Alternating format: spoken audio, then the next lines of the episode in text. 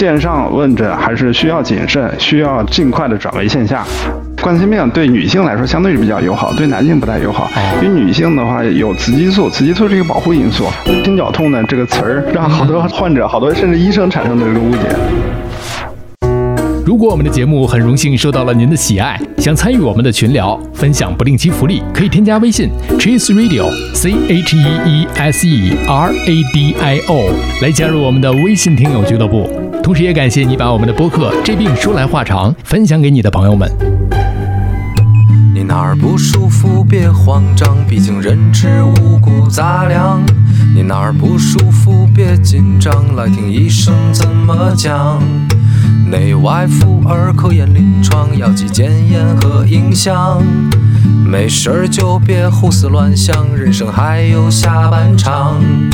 这病说来话长，但是也好讲。这病说来话长。欢迎收听，我是阿汤。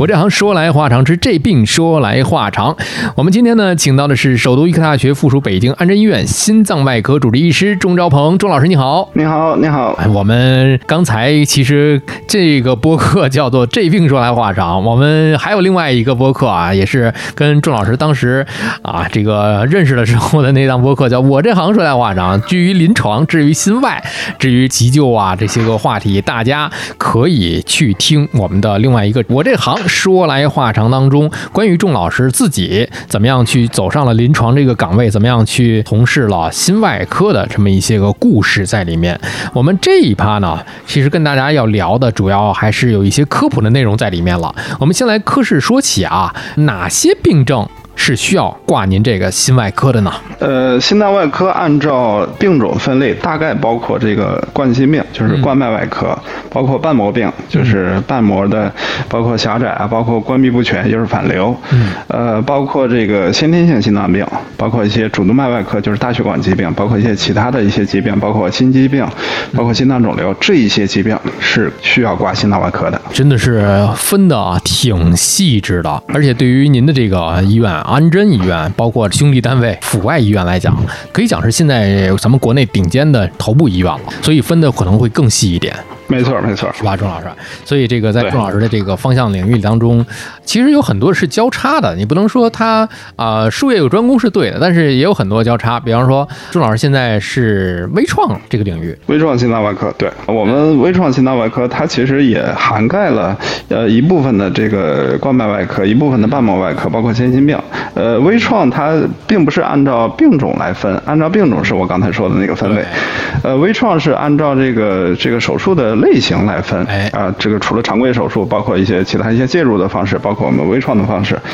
呃，所以说我们涵盖的病种也是比较全的。但是，并不是所有的患者都适合微创。但是随着技术进步，是越来越多的患者可以通过微创的手段，呃，解决原来只能用大切口解决的这个常规手术解决的一些问题，现在可以通过微创来解决。刚才说到了病种的时候，有一个病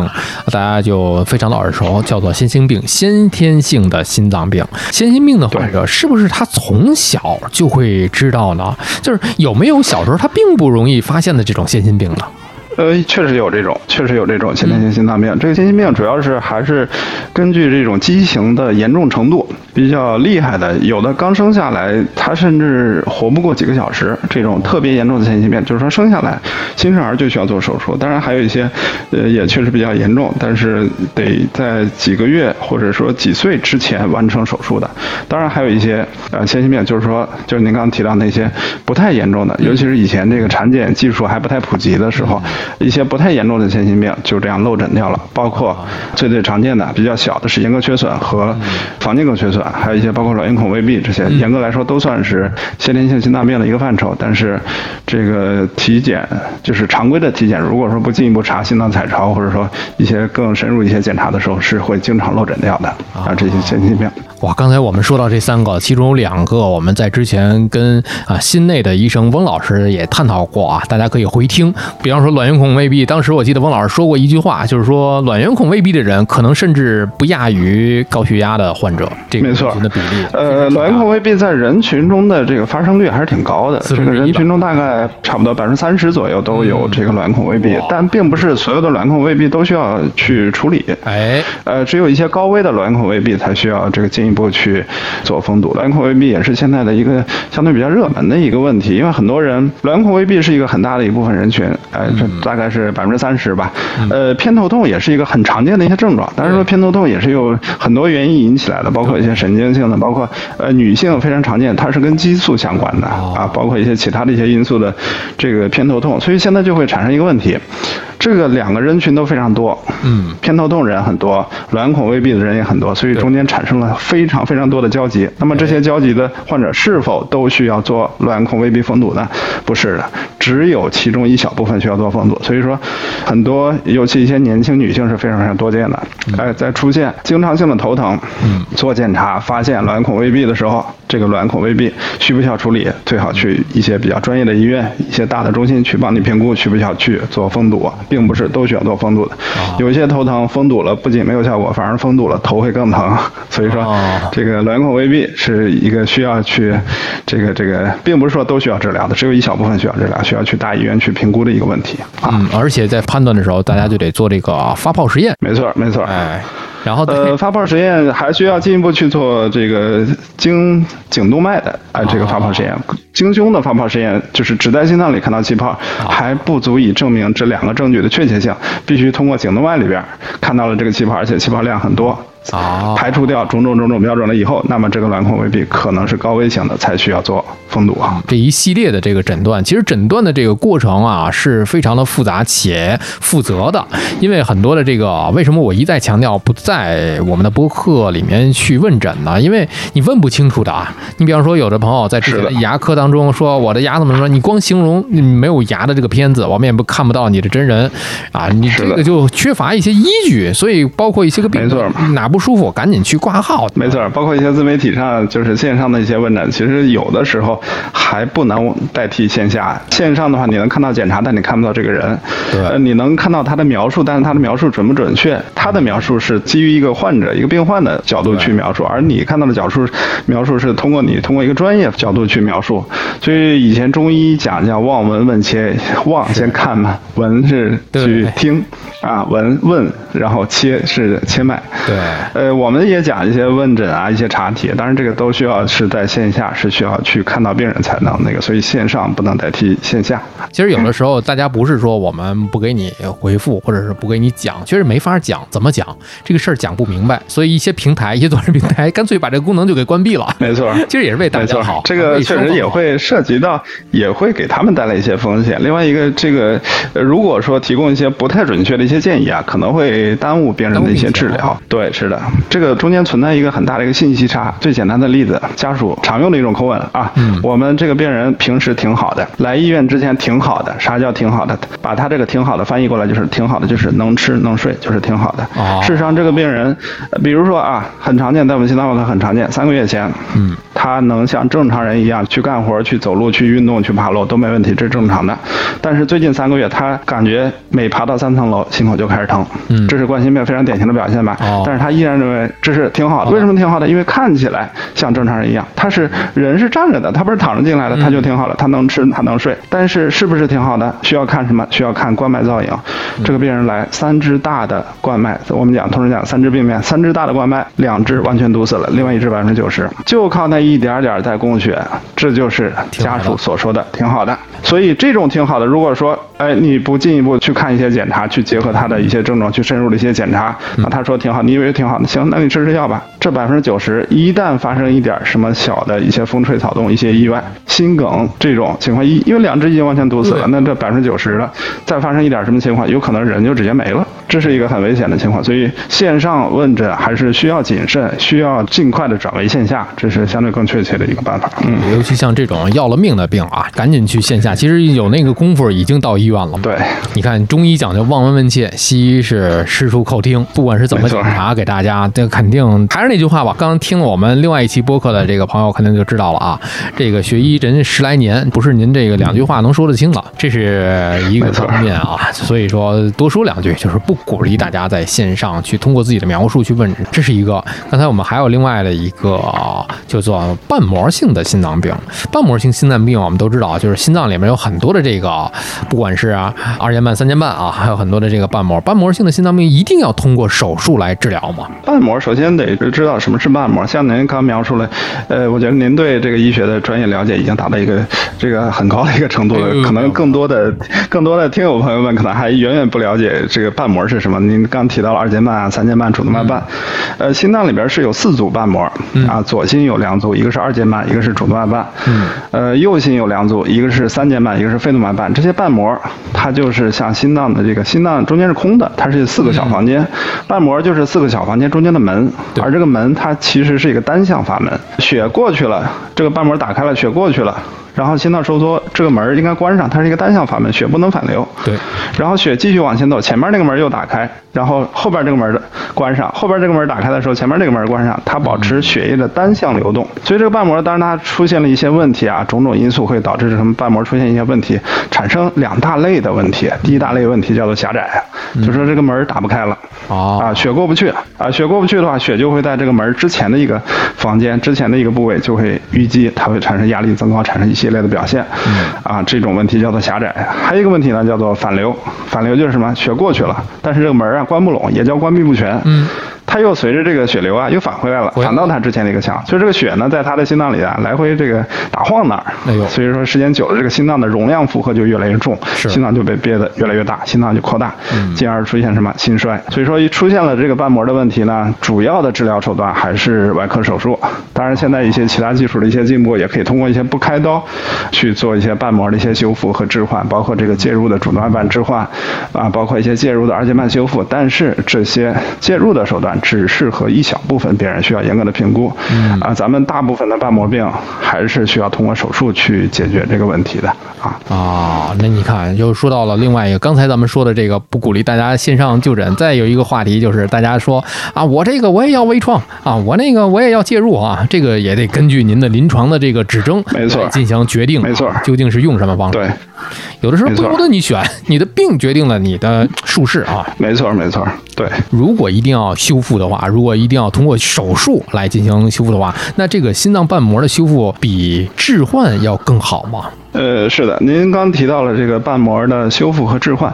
呃，修复的意思是就是还用他自己的瓣膜，这个零件它不换掉，哎，给它修一修。但是说能用自己的瓣膜，它肯定是是最好的嘛，自己的，而是天然进化的，这个是自带的。呃，经过这个几千万年的一个进化，达到一个最最完美的程度，这是还是应该来说是更好的。所以说瓣膜原则上能修复是要尽量修复的，包括二尖瓣，包括三尖瓣，包括现在主动脉瓣能修复一些情况也是需要修复的。但是我刚讲了一些能修复的情况，前提是能修复的情况。如果说这个瓣膜病变到了一个比较严重的程度，那么，呃，明明不太适合修复，依然强求去修复的话，它就涉及到另外一个问题，就是再手术率很高。哦，再手术率，呃，要么是心脏停下来是要修复，修复完了要心脏复跳。那复跳了以后，如果说很不好修的情况，哎，复跳了以后一看这个瓣膜还是有反流，那这时候就很尴尬了。呃，如果说是很轻度的反流。没事儿，那就证明你的修复是很好的，哎，这就过关了。如果说是很重度的反流，想都不用想，肯定还需要二次停跳啊。当然，二次停跳也是一个打击嘛。呃，二次停跳就怕是一种什么中度的反流，中间的中，你修完了还是一个中度反流，他就非常非常纠结了。在台上，我们有的时候也会遇到这种情况，就是修完了以后报了一个中度反流，还能看到一个通过彩超术中食道超声，就是术中的一个检测标准，不会说这个修完了以后不管好坏就直接下台了。术中是有检测的，术中的食道超声看，哎。它还是有一个反流，这个反流呢不像一开始那么大了，比如一开始这个反流面积很大，啊就是反流的非常厉害，但是你修完了以后呢，反流不是很厉害了，变成一个中度反流了，但还有。这是非常非常纠结的，是 对，非常非常纠结的，所以说要结合具体的情况去看到底能不能修复，呃修复完了之后短期效果怎么样，长期效果怎么样，这需要非常非常有经验的判断，呃这是一个情况，所以我就说到另外一个问题，就是说修复不仅看病人的病的情况，嗯，还看医生的经验，呃年。年轻医生在一开始的时候，为了稳妥起见，是会把这个尺子往保守方向去量；而对一些比较有经验，而且或者说有挑战精神的一些专家呢，哎，能修但是很难修，我依然要尝试修。所以说这个是存在这么一个问题在里边的。当然说这个一些确定的需要修的一些情况，比如说二尖瓣明确的脱垂这种情况，就是退行性变，它是修复的成功率很高的这种情况。如果说在一些经验不足的中心，他可能会考虑直接给你换掉啊，换成一个机械的瓣膜。但是机械瓣膜呢，这个我一开始就提到了，机械瓣膜的肯定是不如修复、不如自己的瓣膜好的，它会带来一系列的问题。咱们可能下边会提到，呃，这明明是一个能修的情况啊，这就是一个瓣膜修复的一些抉择的非常非常重要，它会影响病人，会影响到他以后的生活方式，会影响到他以后的结局和转归，这个是很重要的事儿。你看这个，我们层层递进了，一开始只是说啊，我们要清晰的给您去诊断，然后又涉及到由您的病症啊指征来决定术式，然后说到这个啊是修还是换这个问题上来讲，又涉及到医生的经验和水平了。你看，就是层层递进，很多的时候是不仅一维、二维，它是三种维度来决定，没错决定我们是采用什么样的一个方式。那如果一定要换瓣的话，就刚才我们聊到这个话题嘛，有一种叫生物瓣，还有一种是机械瓣。生物瓣和机械瓣有没有可比性？呃，两种瓣呢无所谓好坏，两种瓣膜它是两种类型，分别适合不同的患者。呃，两种瓣膜，首先说机械瓣吧，机械瓣这个顾名思义嘛，它是用一些这个金属啊，或者说这个接近金属的一些材料去做的，它的牢固程度是比较强的。所以说理论上，如果说这个瓣膜它是不存在这个劳损、毁损，当然也涉及到一些二次手术，但是理论上这个瓣膜是可以终身使用的。如果说能达到比较好的抗凝标准，如果说不发生抗凝相关的并发症，如果说不产生一些包括卡瓣一些情况的话，这个机械瓣是可以终生使用的。嗯但是我也提到了需要抗凝，也就是说这个机械瓣呢，它是作为一个接近异物的一个东西放在心脏里边儿啊。那么你的血液在接触到这个机械瓣膜以后，它是会形成血栓的。那这个血栓的话是会产生要么卡在瓣叶上，这个瓣叶不动了，啊，瓣叶卡住了所以说这个瓣膜要么打不开，要么关不拢，会产生狭窄和关闭不全的问题，就是说机械瓣出现了一定的问题，要么这个血栓随着血流脱落了，掉到脑子里边，掉到其他一些重要脏器，产生相应的栓塞，而这个栓塞有可能是致命的，所以说机械瓣这个每年都会有大概百分之二左右的出凝血相关的并发症，叫做抗凝相关的并发症，这是机械瓣的这个问题。所以说机械瓣的优点是长期使用，缺点呢是终生服药和抗凝相关的一些并发症。那么生物瓣它的优缺点和机械瓣正好彼此相对。这个生物瓣的缺点是不能终生使用，它的平均使用寿命，当然说这个生物瓣也有什么第二代啊、第三代，还有这些这个不同类型的生物瓣，这个生物瓣使用寿命越来越长了。但是一般来说，生物瓣平均使用十几年，嗯十年到十五年，当然也有一些更新的一些瓣膜，据说啊，平均寿命可以达到二十年。嗯但是这个是在临床上还没有经过一些大量的这些实验去论证这个事情。呃，但是不论怎样，哪种生物瓣它这个不是都不是终生使用的，都是有一个使用寿命的。但是它的优点呢是不需要长期抗凝，早期呢是需要抗凝，一般来说抗凝三到六个月，嗯然后这个生物瓣呢就不需要继续抗凝了，所以这些每年百分之二左右的这个出凝血并发症就不会出现了，因为这个生物瓣嘛，生物材料顾名思义就是跟自己的呃肉长的这个材料呢比较接近，所以它不需要去抗凝，它异物性没有那么强，所以说这个瓣膜呢是可以长期的放在身体里边而不需要抗凝的啊。它的缺点是对二次换瓣的问题是使用寿命短，就是说我人活着，但是我瓣膜不行了。这个优点呢就是不需要抗凝，所以它的优缺点和生物瓣呢彼此相对。这个二次换瓣啊，不仅生物瓣有，机械瓣其实也有，就是说机械瓣在一些特殊情况下也有可能需要面临二次换瓣，就是说是机械瓣它不是应该终身使用吗？但是在一些特殊情况，包括卡瓣了，嗯。就是我抗凝没有达标，或者说我抗凝达标了，依然有小概率的情况，瓣膜上会长血栓，瓣膜的瓣叶给卡住了，啊、这是换瓣的可能性。另外一个呢，就是内皮组织会过度增生，哦。因为咱们这个心脏、心血管内部，包括血管内部，它是有一层内皮的。嗯。这个人工瓣膜缝上去以后，这个内皮它是会覆盖到人工瓣膜组织环上，这是一个正常的过程，它会跟自己的这个组织长到一起，这是一个正常的过程。但是就怕过度增生，一旦过度增生了以后，这个增生的这个叫血管系，它会长到这个瓣膜的中间的管腔腔的部分，所以说它会导致什么开口的狭窄，血流通过受阻，然后呢还会卡住半夜，产生一个类似像卡瓣的一个症状。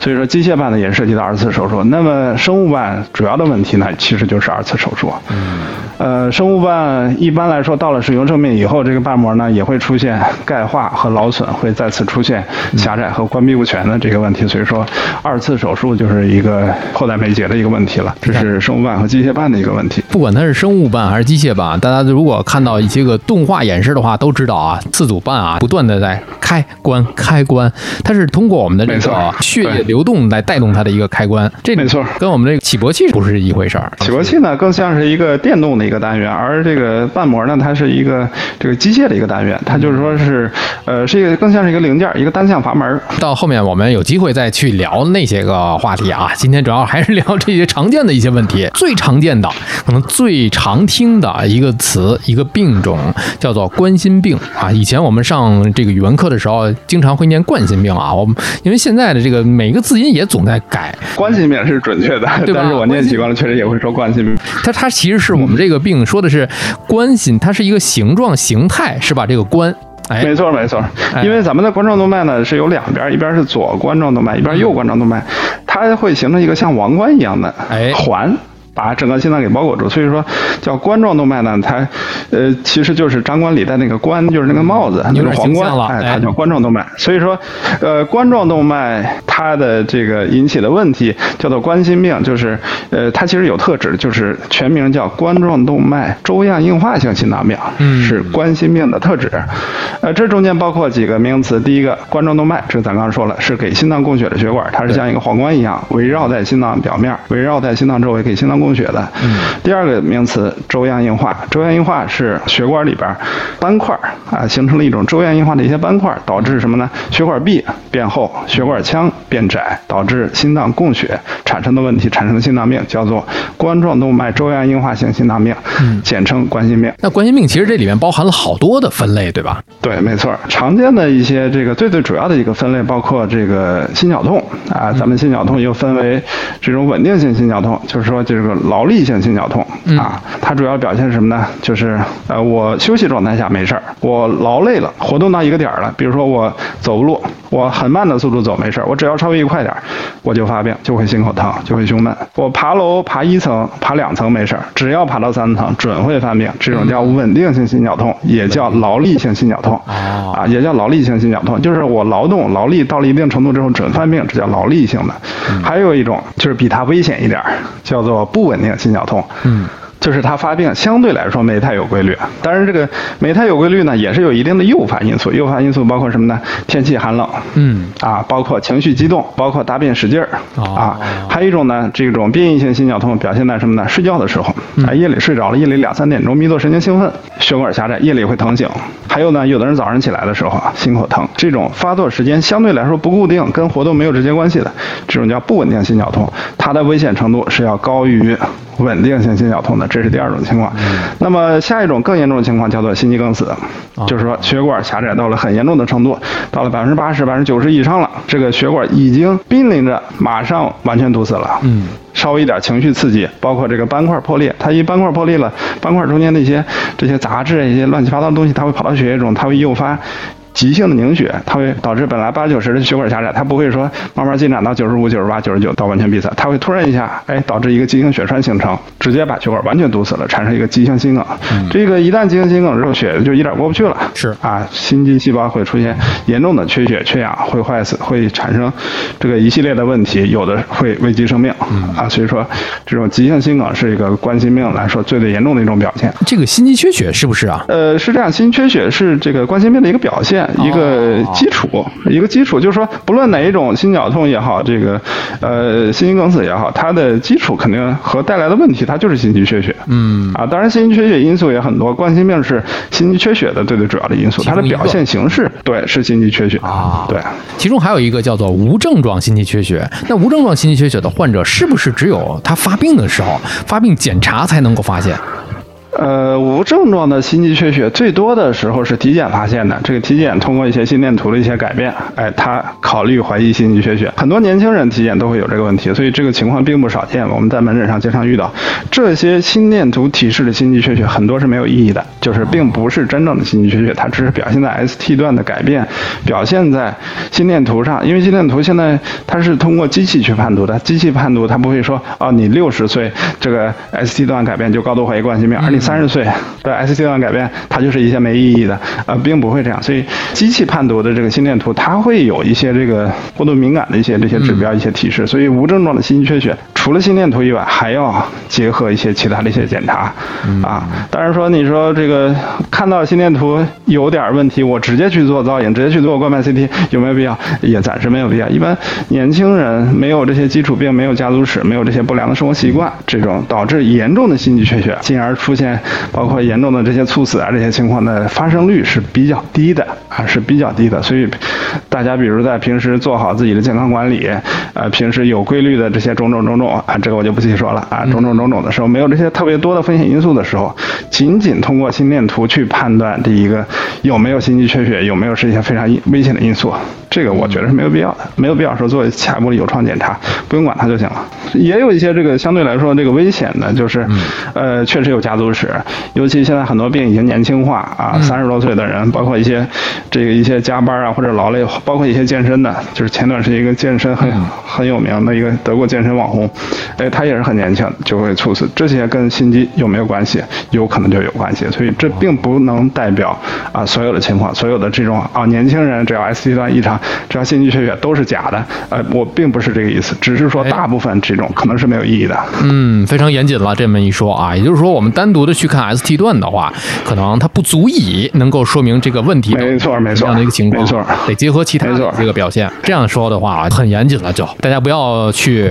截取片段啊。没错，请您一直听下去，从头听到尾的时候，您就知道我们在说的是什么了。其实我们是对每一位听友负责的，每一位医生每一次的张每一。次的嘴，我觉得都是认真负责的，所以我就是对于这个播客来讲呢，一是保持着这种谨慎的一种态度啊，因为我们的每一位嘉宾、每一位医生啊，每天像钟老师这样，可能会一是看诊，二是手术，接触太多的这样的一个病例，接触太多了，所以对于每一个人的每一种情况，我们都考虑到了。我们不能说百分之一百吧，我们尽量达到百分之九十九点九九九的严谨性。没错，希望给大家提供一些这个有用的一些帮助，也尽可能的去减少一些大家的麻烦。比如说，很多因为在门诊遇到一些很多一些三十多岁的女性，大家都知道冠心病对女性来说相对是比较友好，对男性不太友好。因为女性的话有雌激素，雌激素是一个保护因素。其实挺常见的，就是体检三十多岁、四十岁拿一个这个心电图来，ST 段异常，嗯，心肌缺血打一个问号，嗯。那么这种心电图的报告，用我们专业来讲的话，是需要结合临床判断。就是心电图只能提供一个大概依据。对，那你这个心肌缺血，它到底是不是冠心病？咱刚才提到这个问题了。呃，冠心病是肯定有心肌缺血啊，肯定是带来不同程度的心肌缺血。但是心肌缺血一定是冠心病吗？或者说它真的有心肌缺血吗？这个需要结合临床判断。所以说，刚才您所解释的，我所想描述的是这个意思，尽可能的减少一些大家的麻烦。它明明不是，但是我每看到一个心电图，我每天我担惊受怕。但是呢，也尽可能的去避免一些心电图明明已经提。示了心肌缺血的高危患者，要去谨慎的进一步的就医，这也非常非常重要。看我们把每一个解释都给大家说到位啊！刚才说到了有一个细节了，也是我们在现在生活当中，在日常的办公当中经常会遇到的，就是年轻人的一个猝死的一个情况啊。就咱们说的具象一点，因为现在很多的，咱们不说某一些行业吧，其实所有行业都会有面临这样的一个情况，就是过度劳累啊，或者是这个压力特别的大的这个情况，哪一行都不容易。如果遇到了猝死的情况需要急救，我们该如何去判断？如何去帮助这个周围的这些身边的人呢？如果发生在医院以外的这种社会场景下的这种急救，当然说第一个看到了以后，呃。呃我我觉得我还是呼吁啊，大家看到了这种情况，第一时间要过去，要关心，呃，因为现在其实有很多这种新闻，就是一个人倒下来，但好多人从旁边过，就怕呃沾上事儿，这个还是很不好的一个事情。当然说有专业的知识能够有效的救治也很重要，但是第一时间要过去看，哪怕你不能提供有效帮助，你看这人醒了，你第一时间打电话打幺二零，对呃，这是非常非常重要的。然后咱们如果能做到，那么要做哪些呢？第一，先判断这个病人晕倒了是由哪些因素晕倒了。比如说这个患者，呃，这不能叫患者，这种情况是什么呢？低血糖晕倒了，嗯，心脏也跳着，也喘着气儿，但是你一看晕倒了，二话不说，直接哐哧哐哧开始按，这个有用吗？没用，没用还有可能会带来一些创伤。所以第一步肯定要判断哪些情况是需要实施一些急救，而且这个急救非常紧迫呢。最最常见的就是呼吸心跳骤停，嗯心源性的休克非常非常紧急的，因为咱刚说心源性休克，血液循环它不能有效的达到大脑，几分钟脑子的缺血缺氧就会产生不可逆的这种完全，如果说很低的关注，一分钟、两分钟，脑子可能就产生很严重的损害，是如果说时间太长的话，就脑死亡了。所以说发现了之后，有效的按压判断完了以后，判断意识怎么判断呢？摸脉搏可能不准，摸颈动脉，咱们这个颈动脉，对这个颈动脉的这个判断的直接描述不太好描述，就是大概在脖子，把脖子一斜过来，有两根斜形的肌肉叫做胸托乳突肌，哦。胸托乳突肌的这个外侧缘啊，胸锁乳突肌的外侧缘，指尖往深处可以触动到的搏动，这个搏动就是颈动脉的搏动。摸颈动脉的搏动是相对来说比较准确的，是比较容易能摸到的。颈动脉没有搏动了，病人没有呼吸了，快速的判断没有了，然后这个时候作为一个非专业人员。要大声呼救，嗯，把周围人都喊过来来帮忙，看看中间有没有专业的，有没有会按的、会按压的、会心肺复苏的。判断完要没有了之后，下一步呢，开放气道。我刚才也提到了，把下颌给它抬高，让这个气道啊保持一个直的，头往上仰，人是躺在地上，平躺在地上，先给它放平，平躺在那地上，然后把下颌往上抬，然后保证气道的开放。这个时候开始按压，按压要有一定的深度。咱们这个按压呢是在这个胸骨的这个下三分之一，就是胸部的正前方有根这个长条形的这个骨头叫胸骨，在胸骨的下三分之一。然后按压要有深度，这个深度的话得达到五厘米，嗯啊，这样有效的按压深度，一分钟按压次数得在一百次。然后呢，呃，这个要配合着这个通气，口对口的这个呼吸，啊，保证有效的按压，有效的深度。因为这样的话，他心脏不跳了，通过胸外的按压，给他一个外力，外力让心脏去把血给他打出去对，供应脑子，然后维持这样循环。然后在这个时间呢，等待救护车，等待在这个除颤啊，等待这个一些。辅助，然后赶紧给他送到医院，然后进一步的去救治，是可以极大的提高这个救治率的。所以说这个是非常非常关键的，啊，我刚才也说了，包括两个方面，第一个方面看到这个事情不要怕，不要慌，不要觉得这个事情好像与自己没有关系，你从旁边过去了，又一个人从旁边过去了，又三十秒过去了，再一个人过去又三十秒过去了，那这个人可能就没救了，送到医院也没救了。对，是。所以说看见了之后，第一时间要过去要帮忙，啊，这是我的一点点小的想法。对，如果有条件的话，真的是在过去的同时也呼喊他，如果是真没反应，赶紧同时打电话。对但是周围大家别把他围起来啊，给他一个开放一个呼吸的一个空间，然后第二个人去对赶紧打电话去迎那个对救护车。对，几个人配合起来。其实我没错更建议，就像我们刚才录的《我这行说来话长》的那期播客一样啊，我们最后也是希望大家能够有条件的话，去当地的一些医疗机构啊，去学习一下急救的一些常识。这个对于我们的整个社会来讲，其实是特别好的的正向的这么一件事儿。分享一个事情，我本人也是在就是比较爱跑步，我在一次跑马拉松的过程中间也遇到一个，这就涉及到另外一个问题，就是他不是因为他晕倒了，他确实晕倒了，结果一个人也是我说了，不论三七二十一，他不是低血糖上来的，他是中暑的。哦，中暑，一看这人晕倒了，然后旁边人一看，赶紧不问三七二十一，直接给放平，开始按了。然后我跑过去一看，这人不是，他呼吸也在，他心率也在，而且在按的时候，那个人一直在皱眉头，哦因为什么？非常不舒服了，一边按按他非常不舒服，他没有呼吸心跳骤停，他只是中暑了，所以判断也很重要，呼救也很重要，这整个一套动作呢，快速的、有效的组合起来，啊。哦，有一个细节了，那怎么知道他是低血糖了呢，还是中暑了呢？因为那时候当时气温确实非常热，对，综合考虑，他这个浑身确实很热很烫了，这个而且出了很多的汗，这种肯定考虑就是中暑嘛，大夏天，冬天也不容易中暑。对。那低血糖呢是有个特征性表现的，低血糖浑身会冷会凉，低血糖是有脉搏的，它跟这个呼吸心跳骤停它不一样，呼吸心跳骤停可能摸不着脉搏，摸不着颈动脉，但低血糖是有脉搏的，也是有呼吸的。这种情况下呢，低血糖很简单，啊，找个能提高糖的甜的东西，对，糖水给它快速的喝下去，然后很快就能恢复。这个大家真的是有必要我们一起去学习学习啊！这个系统性、科学性的学习一下急急救知识。有机会的话，组织组织大家。哎，安贞医院郑老师现在有吗？这种培训对于社会上？有的，也有的，对。啊，那真的是，我们也会参加一些线下的一些，包括一些我们跑步的跑团，包括一些就是医师跑团，包括一些这个交流学习活动啊，都会组织一些社会上的人来学习这个有效的救治这个那真操作。因为现在我的这两个播客吧，这边说来话长和这行说来话长的这个听友，今后有这种契机的话，可以我们一起去组织组织，向各位老师学习学习。没问题，没问题。做一些善举吧，做一些善举，我们联合募集一些其他的一些社会人士，可以大家一起来进行这么一个，我觉得挺有意义的一个学习。没错，在最后嘛，我们再来给大家一些提示吧。这一期的最后，心梗的一些其他容易被忽略的一些个症状。呃，心梗的这个表现呢，它也是比较多样的。嗯，这个当然除了心梗，我想先说一下心绞痛。心绞痛，这个心绞痛呢，冠心病的当然最最特征的表现，但是这个心绞痛这个绞就是绞丝旁这个绞呢，它其实形容的并不准确。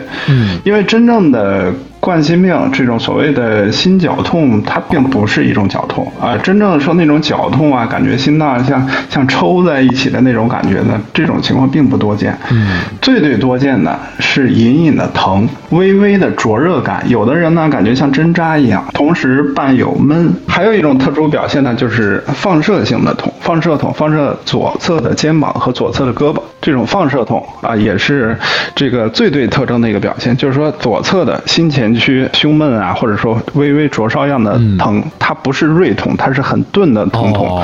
所以说这种心绞痛，这个这个绞字呢描述呢其实并不准确。包括我们上学的时候，老师也说这个心绞痛呢这个词儿让好多患者、好多甚至医生产生的这个误解。心绞痛的表现是很多样的，非常非常非常容易误诊，在临床上很常见，当成胃肠炎，当成这个。反酸啊，当成胃炎去治，这是最最多见的一个情况。就是每次一发病了以后，心绞痛发病了，确实会伴有反酸。嗯，所以他一加上反酸，加上心口这块儿这个地方疼，他就老觉得是胃疼。事实上，他每次发病都是心绞痛，这是第一常见的。还有一种疼不是出现在左边，而出现在右边，右侧胸疼，所以好多人误诊成什么胆囊炎。嗯，还有一些误诊成什么呢？肩周炎，就是他一疼，心口胸部不疼，他只有牵涉痛，只有这种放射痛，没有。这个心口的这个地方疼，他每次一疼了就感觉肩膀疼和后背疼，嗯，所以他就当做肩周炎去治，去贴膏药怎么贴也不好，而且经常犯病。最后一查啊，冠心病。还有一种更少见的咽喉炎，咽每次一发病，咽喉炎，每次一发病感觉嗓子发紧，嗯，胸口呢也会有点闷，但是主要表现呢嗓子发紧，嗯，还有一种最最少见的牙疼，三叉或者说三叉神经痛，是一发作了以后，牙根后槽牙开始疼。嗯，一发作就疼，一发作就疼，结果每次一查牙都是好牙，嗯，结果就是老是疼，最后一查也是冠心病，所以这个冠心病的表现是非常非常多样的，从肚脐眼以上，从嘴巴以下，嗯，很多的疼都有可能是心绞痛。所谓的心绞痛就是心肌缺血心绞痛，这是我想说的最最多见的这种心绞痛的这种表现的一个变异性。心梗的表现形式就相对来说就是更有特征性，就是心梗嘛，呃，当然说心梗有一种特殊类型就是隐匿性心梗，他心梗他甚至自己不知道，这种隐匿性心梗，呃，是一种很特殊的表现。但是说隐匿性心梗，呃，也会有种种一些很坏的一些结果。但是我只说了一些最最常见的心梗，就是胸口处非常程度很剧烈的压榨痛，它跟跟那个心绞痛的程度是不一样的。首先，第一个程度不一样，心绞痛疼痛往往来说相对比较轻，嗯，心肌梗死这个疼痛比较重，这是第一个。第二个，持续时间不一样，心绞痛持续时间一般来说三到五分钟，嗯，最长一般不超过十分钟，嗯，但是心肌梗死十分钟不会缓解的，一般来说要疼。半个小时以上，甚至好几个小时，有的甚至疼这个大半天儿。哎呦，啊，下午就开始疼，一直疼到半夜，实在受不了，去医院一看，哦，急性心梗，疼了好长时间了，是这种不缓解的疼，长时间的疼，这是心梗和心绞痛的一个这个鉴别点吧。嗯，还有一个就是一些其他严重的一些表现，包括严重的心梗、大面积的心梗，人可能直接就昏迷了，呼吸心跳骤停，这个咱们刚刚说的。还有一种一些情况呢，包括一些心律失常，包括一些严重的二尖瓣的这个乳头肌的撕裂啊，包括一些严重的心脏破裂啊、室间隔穿孔这些，这就非常非常严重了。但是说这个得去医院来判断。病人的表现呢，还包括一些啊严重的，包括昏迷；相对轻一点呢，就是人呢神志呢非常非常淡漠，或者表现非常非常躁狂，就疼得非常非常厉害，哎呦不行了，浑身出大汗啊，浑身出大汗也是很常见的这个心梗的表现。就是如何判断呢？那讲的这个信息比较多，比较杂，我把这些信息汇总一下，怎么判断呢？就是第一个，得知道这个人有这些病史啊，他在心梗之前，他往往已经有心绞痛了，已经这个心口疼了好多年，怀疑是冠心病，或者已经确诊了冠心病了，突然这次疼的特别厉害了，那么要警惕了，吃速效救心丸也好，吃硝酸甘油也好，不缓解了，嗯，哎，疼的很厉害了，高度怀疑心梗，发现了，快点送医院，这是第一个，得知道这个大概什么情况。另外一个，这个别等，含了一粒，哎，不缓解，过一会儿又含了一粒，还不缓解，再过一会儿又含了一粒，还不缓解，别考虑心绞痛了，极有可能是心梗，不停的吃药，吃一瓶药都不管用。是，一旦发展成心梗了，吃硝甘是不管用的。嗯啊，也别乱吃药，就赶紧打幺二零，哎，赶紧送医院，然后去进一步的有效救治。啊，这是一个更有效的一个办法。那刚才我们说到这个心脏有一个闷疼啊，闷疼的感觉，还有一种是刺疼的感觉。对，刺疼的感觉，对，它都有可能是心肌缺血的表现。哦，也就是不管它是闷疼还是刺疼，都有可能是心肌缺血的表现。但是说闷呢，它瓣膜病也有可能会产生闷，但是瓣膜病很少会出现疼。瓣膜病往往来说，哎，胸闷、憋气或者心慌为主，哎，这是瓣膜病特征性表现。冠心病呢，会有钝痛，啊，会有闷痛，这种发热感，包括针刺感，包括这样的表现，它呢更像是冠心病的表现，所以它跟那个瓣膜病还有点不一样。真的是心脏不舒服，我觉得啊，别等，真的是别等，赶紧及时送医。终究你在医院里是最安全的。对，因为这个我就有亲身的这个案例，因为家属哎，可能是觉得，哎，我这个有点喘不上气儿来了啊。你喘不上气儿来了，那你是这个从呼吸上考虑，还是从心脏上考虑呢？赶紧，我们就去急诊，然后看排除，做了一系列的检查之后啊，排除哦，不是心脏问题，你也不是呼吸性问题，可能就是最近有点累啊，或者怎么样的。我觉得你有的时候啊，你费点劲，那这时候费点劲，你能给自己吃颗定心丸。对，没错，鉴别的问题就是确实有很多，它都会表现啊闷，呃闷就一定是心脏病吗？好多时候并不是，我觉得还是得去更综合的判断。比如说小孩很小的小孩，他突然出现呼吸困难，考虑什么呢？异物，嗯，花生啊，什么玩具啊，吸进去了，卡住了。一些青年人出现一些季节性的呼吸困难，啊，突然感觉喘不过气，浑身憋，有可能是什么呢？有可能是过敏，哎，啊，一些过敏性哮喘，过敏性发作是。还有一些比较瘦的人，啊，比较瘦的人，比如打球啊，运动的时候突然一下被撞了一下，嗯，哎，突然也会出现严重的呼吸困难、憋气，那是什么呢？很瘦的人打打着打着篮球，嗯，我同学就这样，突然感觉到，哎，胸口突然疼了一下，坏了，突然喘不过气了，很像心脏病吧？其实不是，气胸了，气胸很瘦，他肺肺上的这个膜啊，这个比较薄，哎，稍微一活动一啥的，肺上某一个小泡泡破了，哎，漏气了，气胸了，哎，突然疼了一下，喘不过气了，气胸了。还有很多，那比如说，呃，要是年龄大的人，他一活动完就憋气，一活动完就憋气。当然，这个情况我描述了好多次了。他一爬到三楼就憋气，哎，哎，他感觉是老慢支呢，是肺病呢，还是心脏病呢？啊，当然呢，都有可能。这个就像您说的，需要去医院去查了，还得具体情况具体分析。没错，还得及时该送医及时送医啊。所以在这一趴当中呢，郑老师给我们科普了这个心脏的若干个我们常见的这些个疾病啊，不知道大家有没有做好笔记？当然了，我们说的只是普遍意义上的啊具体您的这个症状一定要记得去线下就医啊去到这个医院里面听您临床大夫的话。